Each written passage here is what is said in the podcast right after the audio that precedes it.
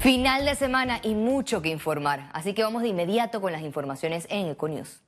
A partir del 28 de marzo, Panamá eliminará el uso obligatorio de la mascarilla en espacios abiertos.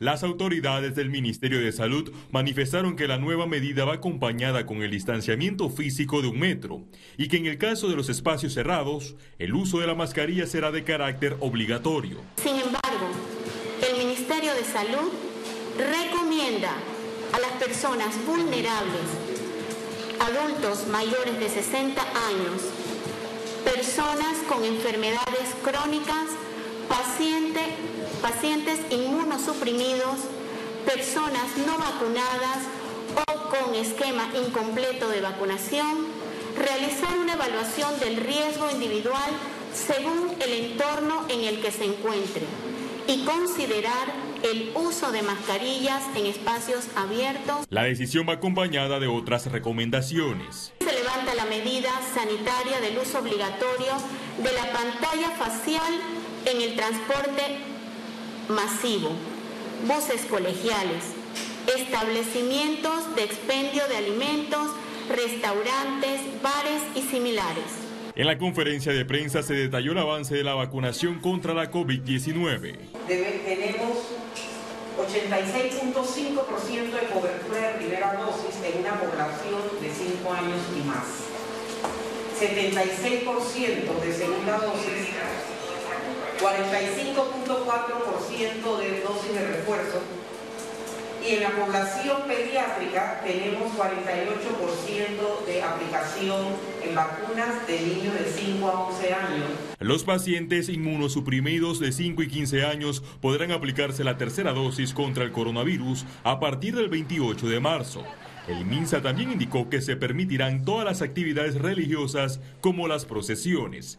Félix Antonio Chávez, Econius. Y este martes, autoridades destacaron que Panamá debe pensar en un nuevo modelo de salud. Más con nuestra periodista Ciara Morris desde Expo Comer. Adelante, Ciara. Valeria, este viernes en el marco de Expo Comer se desarrolló un foro de salud en el que discutieron las oportunidades que tiene Panamá para convertirse en un centro de innovación en esta materia. Los expositores señalaron de que es importante cambiar el modelo de salud del país, tener un mejor recurso humano y conseguir más data. Debemos tener un modelo único de salud, con dos componentes, el público y el privado, articulados. Y el gran problema de este modelo es el financiamiento. Nosotros postulamos que los pacientes asegurados pagan por su servicio. En el foro también abarcaron la necesidad de conseguir nuevas inversiones para el sistema de salud del país y enfrentar el desabastecimiento de medicamentos. Es la información, Valeria, voy contigo. Gracias, Sara, por tu reporte. Importantes informaciones para el país. Mantente allí, que pronto volvemos contigo en unos minutos. Nosotros seguimos con más noticias nacionales. El fuero electoral debió levantarse al expresidente de la República, Ricardo Martinelli, así lo aseguró el Contralor General de la República, Gerardo Solís. Si yo hubiera estado en el Tribunal Electoral como magistrado, se le hubiera levantado el fuero a Ricardo Martinelli. Entre el magistrado Valdés Escoferi y yo hubiéramos hecho mayoría y el criterio hubiera sido que sí se levanta el fuero. El presidente del partido panameñista, José Isabel Blandón, consideró que los magistrados del Tribunal Electoral abusaron de su poder tras el fallo a favor de Ricardo Martinelli lo que ha ocurrido con este fallo va mucho más allá de eso, porque realmente lo grave aquí es que primero, para que nos pongamos bien en contexto de lo que está pasando aquí, le aplican un fuero penal electoral al expresidente Martinelli, alegando que su partido está dentro de un proceso electoral. Ahí lo que se está eligiendo es juventud y mujeres. Él ni siquiera es candidato dentro de ese proceso. El Partido Revolucionario Democrático se prepara para escoger a sus delegados el próximo domingo 27 de marzo.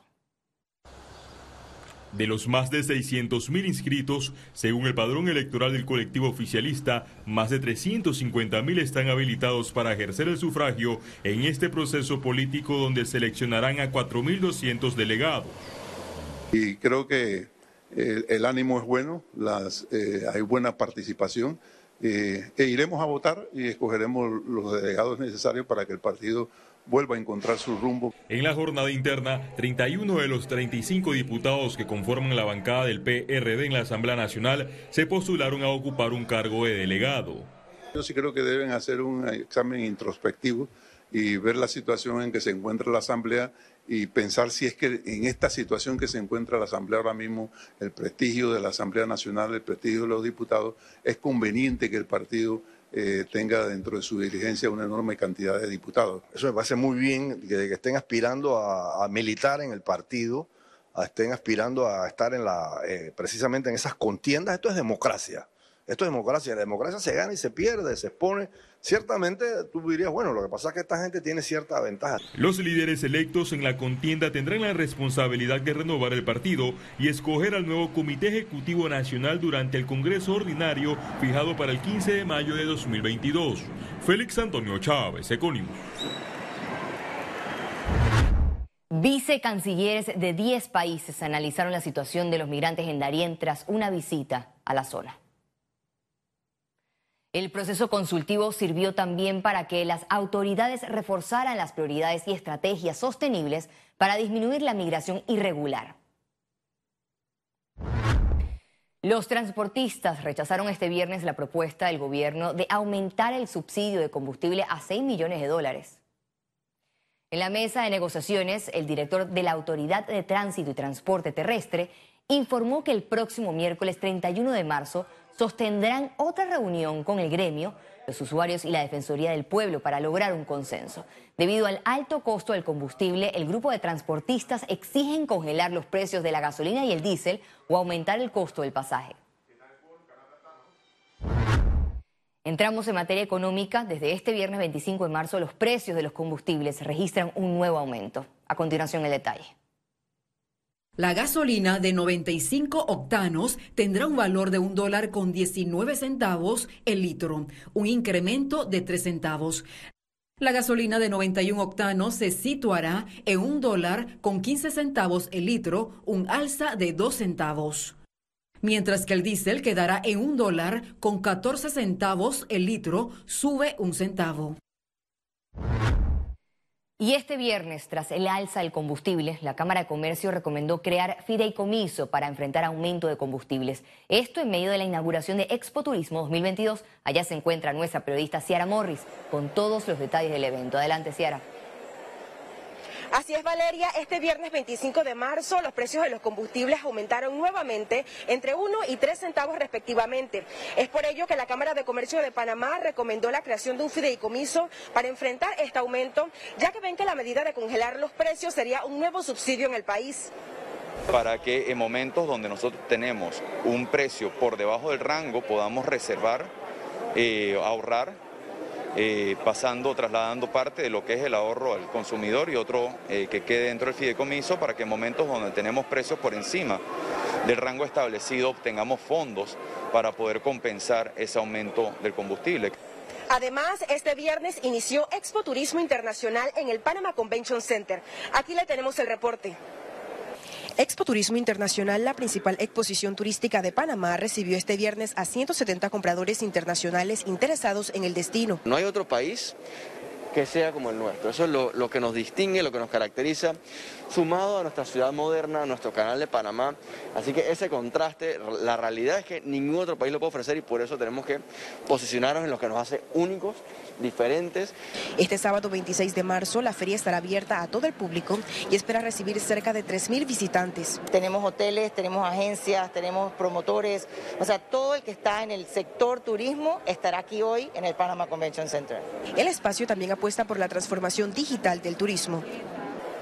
En el marco de estas tres exposiciones comerciales desarrollaron el networking Mujer en el rol gremial, una dinámica en un espacio en el que las mujeres utilizaron tacones rojos y conversaron de la importancia del rol femenino en las empresas y en las juntas directivas.